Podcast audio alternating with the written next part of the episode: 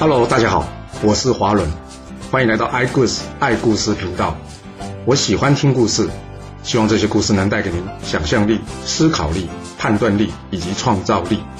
让我们一起来听故事吧。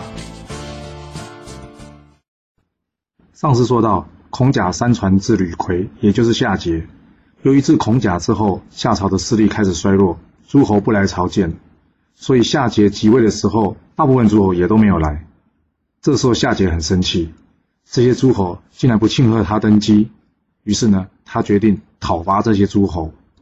大臣关龙逢、毕昌以及商侯子奎都建议这个夏桀呢休养生息，用道德来劝化这些诸侯，而不是呢轻启战端。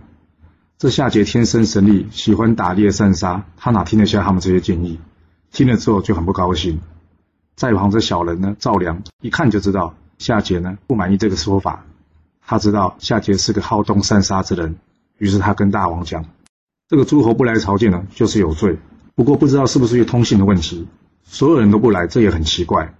要不这样，由我呢再去四方的大国走一趟，告诉他们大王的意思。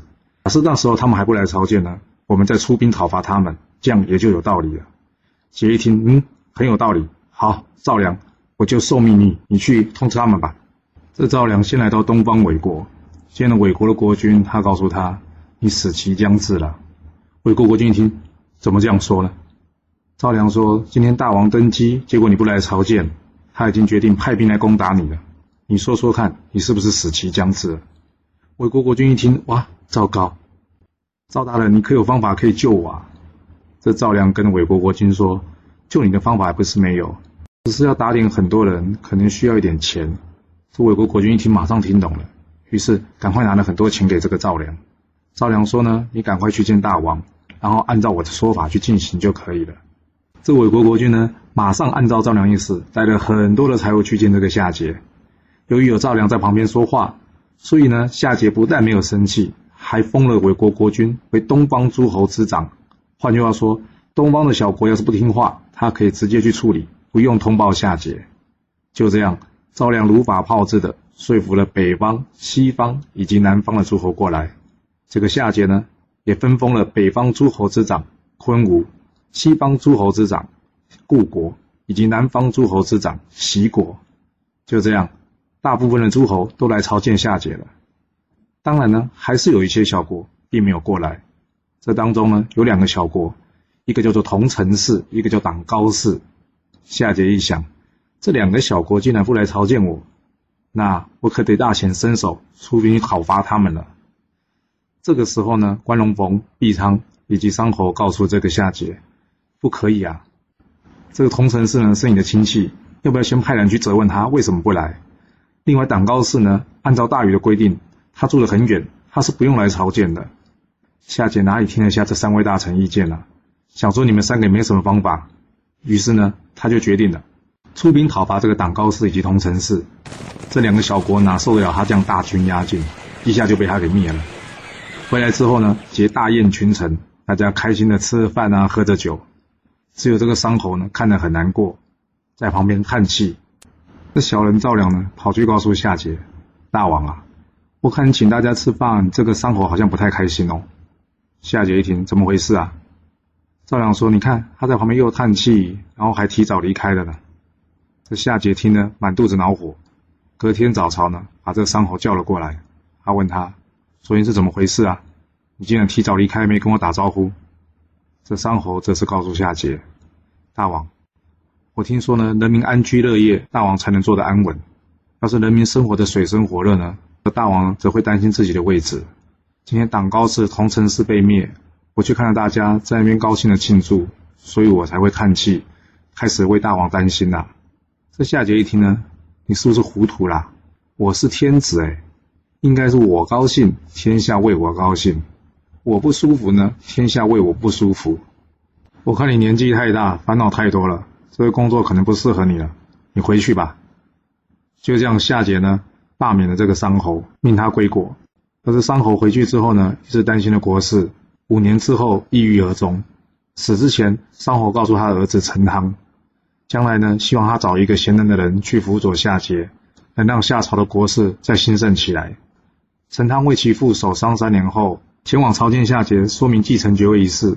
另外一方面呢，陈汤则是派人去打听有没有贤能的人可以来辅佐夏桀。陈汤一到都城之中呢，这赵良就跑来索贿。陈汤并没有准备，不过心里一想，不能得罪赵良，于是呢，他便把身上贵重的玉器呢送给了赵良。赵良得了这些宝物之后呢，自然帮陈汤说话，所以陈汤这一次朝见夏桀的行程呢，还算顺利。回国的时候呢，他看到一个猎人在路边张起了四张网子。陈汤觉得好奇怪哦，为什么要张那么多网子呢？于是向猎人请教。猎人说呢，有了这四面网子呢，不管上下左右所有的动物呢飞进来，我都可以抓到。陈汤觉得这样太残忍了，何不去除三面网子，只留一面呢？让那些愿意被你抓的动物被你抓就好了，不用赶尽杀绝啊。陈汤这个举动呢，成为后来非常有名的网开一面，也让陈汤仁德的美名呢传到了很多人的耳中。在陈汤朝见夏桀的期间呢，他的臣子找到一位贤能的人，他的名字叫做伊尹。他们去请了很多次，伊尹呢都不愿意出来帮忙。直到第五次呢，陈汤斋戒沐浴，亲自前往去请伊尹。伊尹见到陈汤的诚意，也了解他是个有道德的人，于是便接受了他的邀请。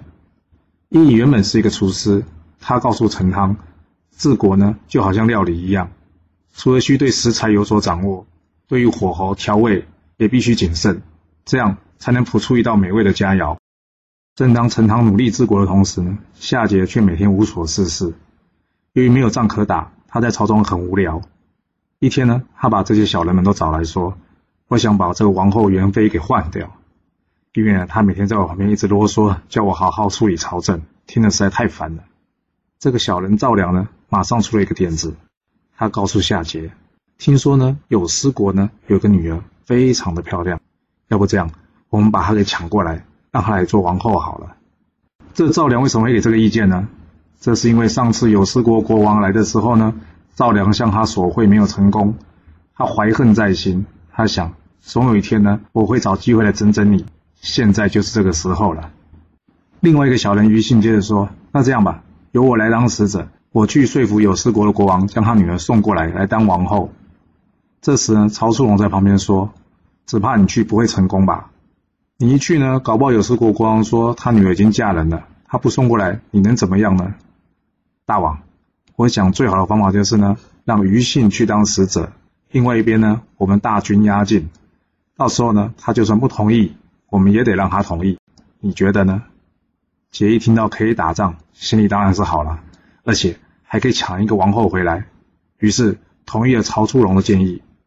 这于信不服气的说：“要攻打人家总要个理由吧，不可能没理由去打他吧？”这时赵良说：“要理由还不简单，有失国在东边，我们把这状况告诉韦国国君，让他去收集有失国的罪证，这样子我们就可以师出有名了。”杰一听，哎，这真是个好方法。就这样，韦国国君呢去收集有司国的罪状，最后呢，皆有司国僭越天子礼仪，号召四方诸侯前去讨伐有司国。而自己呢，则是在出兵之前，先请于信出使，去向有司国国君提亲。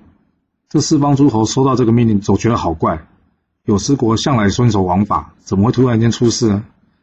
这陈汤知道事有蹊跷，但是王命不可违背。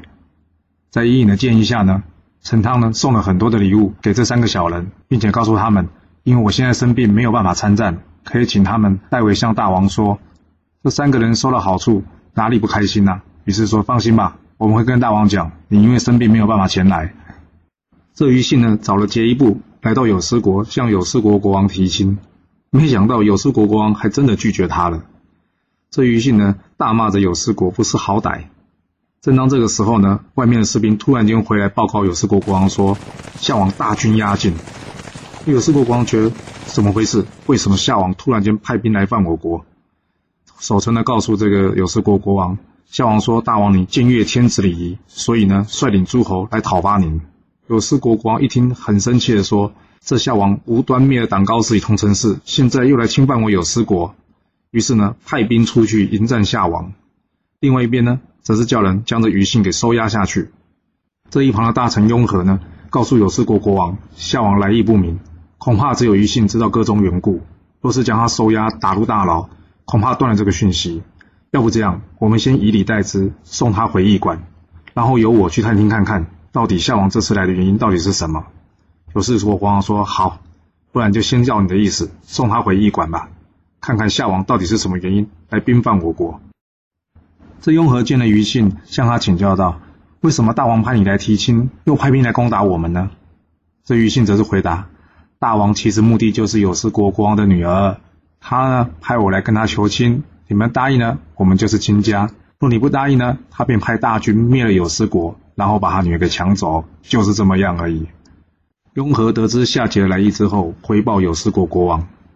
有失国国王听完之后，仰天长叹：“天下怎么会有这样的大王？跟土匪不是一样吗？来抢夺人家的子女。”这雍和呢，则是在旁告诉有事国国王：“我听说呢，奇珍异宝必须福德深厚的人才能拥有。若是没有福德深厚，拥有了奇珍异宝，反而可能招来祸害。大王你的女儿非常的漂亮，就好像奇珍异宝一样。而现在呢，她可能帮我们招来的不是福，而是祸害。既然大王已经派兵出城，就看看战争的结果如何。若是打赢了，我们索性反了夏朝；若是打输了，”大王，你必须思考一件事，就是需要为你的女儿牺牲整个城池吗？这话还没有说完，守城的士兵便回来禀报有事国国王说，两位将军已经战死。有事国国王呢，真的不知道怎么处理了。其实，当他们讨论这件事的时候呢，有事国国王女儿在旁早就偷听到这件事了。于是他出来告诉有事国国王说：“爸爸，还是让我嫁给夏王吧，不然全城都会覆灭。”与其让全城的百姓为我一人而死，不如牺牲我一人去救全城百姓吧。于是有事国国王无奈，决定了将他女儿嫁给夏桀。这于信呢，听到有事国国王终于肯将自己女儿嫁给夏王，开心的赶紧向夏桀去复命。夏桀听到这里之后呢，便告诉所有的诸侯说：“这有事国国王已经认错了，你们可以回去了。”夏桀开心的带着有失国国王的女儿莫喜班师回朝。这莫喜不但长得漂亮，而且能歌善舞。这夏桀呢，又是个好色之徒，娶了莫喜之后呢，几个月都不上朝。莫喜虽然嫁给了夏桀，但是呢，她深恨夏桀，心里一直想：我要怎么样才可以亡了夏桀？一天，莫喜告诉夏桀：“我来了好久，都还没见过王后元妃，是不是我应该去拜见她一下？”夏姐则说：“别去见他了，他很古板的。”这莫喜说。礼貌上应该要去见他一下。夏姐说：“好吧，好吧，你去见他吧。”这莫喜呢，去见王后。不过因为王后不喜欢他，所以并没有接见他。莫喜就在这宫外呢，从午时站到了申时。换句话说，大概站了四到六个小时。站得太久了，莫喜受不了就昏倒了。另外一边呢，夏姐觉得好怪哦，这莫喜不过是去打个招呼，怎么那么久没回来呢？于是呢，他就亲自到了王后这边来，看到莫喜已经昏倒在地了。吓得赶快叫人家来救他。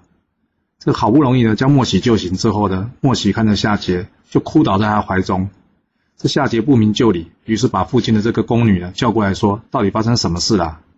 就一问之下才知道，原来是王后不愿意见莫喜，让莫喜在这边罚站。夏桀一听，非常的生气。这王后实在太可恶了，我决定将她给处死。这大臣关龙逢以及毕昌听到了，赶紧劝谏夏桀，但是夏桀呢，余怒难消。于是决定了将王后给废黜，改立这个莫喜为后。就这样呢，夏桀带着莫喜告知于夏朝的宗庙，也就是他的祖先，说呢他欲立莫喜为后。这典礼进行到一半呢，突然来一阵怪风，把所有的祭祀品都给打翻了。大家觉得这样不太吉祥，唯独夏桀觉得说不管了，反正仪式已经完成了，从今以后莫喜就是大家的王后了。这莫喜成为王后之后呢，夏桀的荒唐行为更是有增无减。一天，夏桀看着莫喜，忧愁的看着太阳下山。他问莫喜：“怎么了？心情怎么不好？”莫喜说：“每天看着太阳升起来，太阳下山，就觉得自己越来越老了，能陪你的时间越来越少了。”夏桀说：“这有什么办法呢？日出日落是自然现象啊。”这莫喜说：“要是我们造一个宫殿，然后呢，没有办法看到太阳，在里面太阳不会升也不会落，这样我们是不是就不会老了呢？”这夏桀说：“那又怎么知道白天晚上呢？”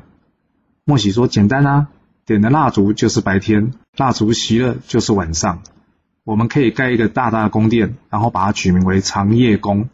我们在里面搞不好就可以长生不老喽。”这夏桀一听，嗯，好啊，于是按照默写意思，就大兴土木，盖了一个长夜宫。他在里面呢，一待呢，待了几个月，但是呢，按照长夜宫的计算呢，也不过才十几天而已。一天呢，发生地震，将这长夜宫给震垮了。这杰呢，听到外头好吵啊，就是这个吵杂的声音把长夜宫给吵垮了，是不是？于是他冲出来，怒气冲冲的看这些人，问你们到底怎么事啊？这些人说，大王好久没上朝了，有好多冤枉的事，还有正事需要大王处理啊。杰一听呢，觉得你们真是莫名其妙。有事自然会有大臣处理，为何在此吵闹？一怒之下呢，下令将现场所有人给杀了。这伊尹呢，原来是奉陈汤之命去辅佐夏桀的。几个月没见到夏王，一见到夏桀出来呢，就滥杀无辜，于是难过的离开了。伊尹回去之后，将夏桀诬道的事迹报告给商汤。伊尹觉得要辅佐夏桀这个机会太低了，于是他们做了一个非常重要的决定，就是。必要的时候，他们必须讨伐夏桀。但是要讨伐夏桀如何容易？讨伐夏桀需要军队，大量的军队需要有大量人民做支持，而大量的人民呢，则必须要有强健的经济实力。商汤所在的地方叫做商丘，常常淹水，所以经济状况并不是那么好。于是，在伊尹的建议下，商汤将他的都城迁到了亳，在此定居下来，并且快速的发展，同时招纳贤臣。像仲晖就是这个时候进来的。在有了贤臣及经济的发展条件下，商汤决定要与桀一战。但是伊尹建议商汤不可以贸然的出兵，我们可以试探式的方式，先看看天下诸侯的意思是如何。伊尹打算如何去试探夏桀呢？其实这方法也不太难。伊尹告诉商汤，我们就不要纳贡了，看看夏桀会怎么样。果然，商汤没有依其纳贡。夏桀生气的命东方的九夷族出兵去攻打商汤，九夷族呢随即动兵。这个时候，伊尹告诉商汤，还不是气候，夏桀仍然可以唤动天下诸侯，若是天下诸侯皆来攻商，我们守不住的。所以便请陈汤呢带了更多的财货去向夏桀道歉。到了夏桀那里之后，陈汤向夏桀说：“大王啊，对不起，因为水灾，所以我没办法准时过来。其实呢。”早在商汤去拜访这个夏桀之前呢，伊尹已经打点了这些小人。那这些小人呢，在夏桀旁边帮陈汤说好话。夏桀听着听着就说：“算了，下次不可以再这样。下次要再迟到的话，就不是那么好说话的了。”原本以为已经安全过关的陈汤以及伊尹，没想到夏桀这个时候突然间补了一句话说：“死罪可免，活罪难逃。”于是命人将这个陈汤抓了起来，送去下台给囚禁。伊尹想都没想到怎么会突然间出这个状况，但是一时无计可施，于是也只能看着陈汤被囚禁于下台。陈汤会死在下台吗？还是陈汤可以顺利的从下台逃出来呢？故事会如何发展？我们要下次才能告诉你喽。好了，今天就先说到这。若喜欢我的故事，记得动动您的手指，给我五星评价，或是追踪、订阅以及分享哦。当然。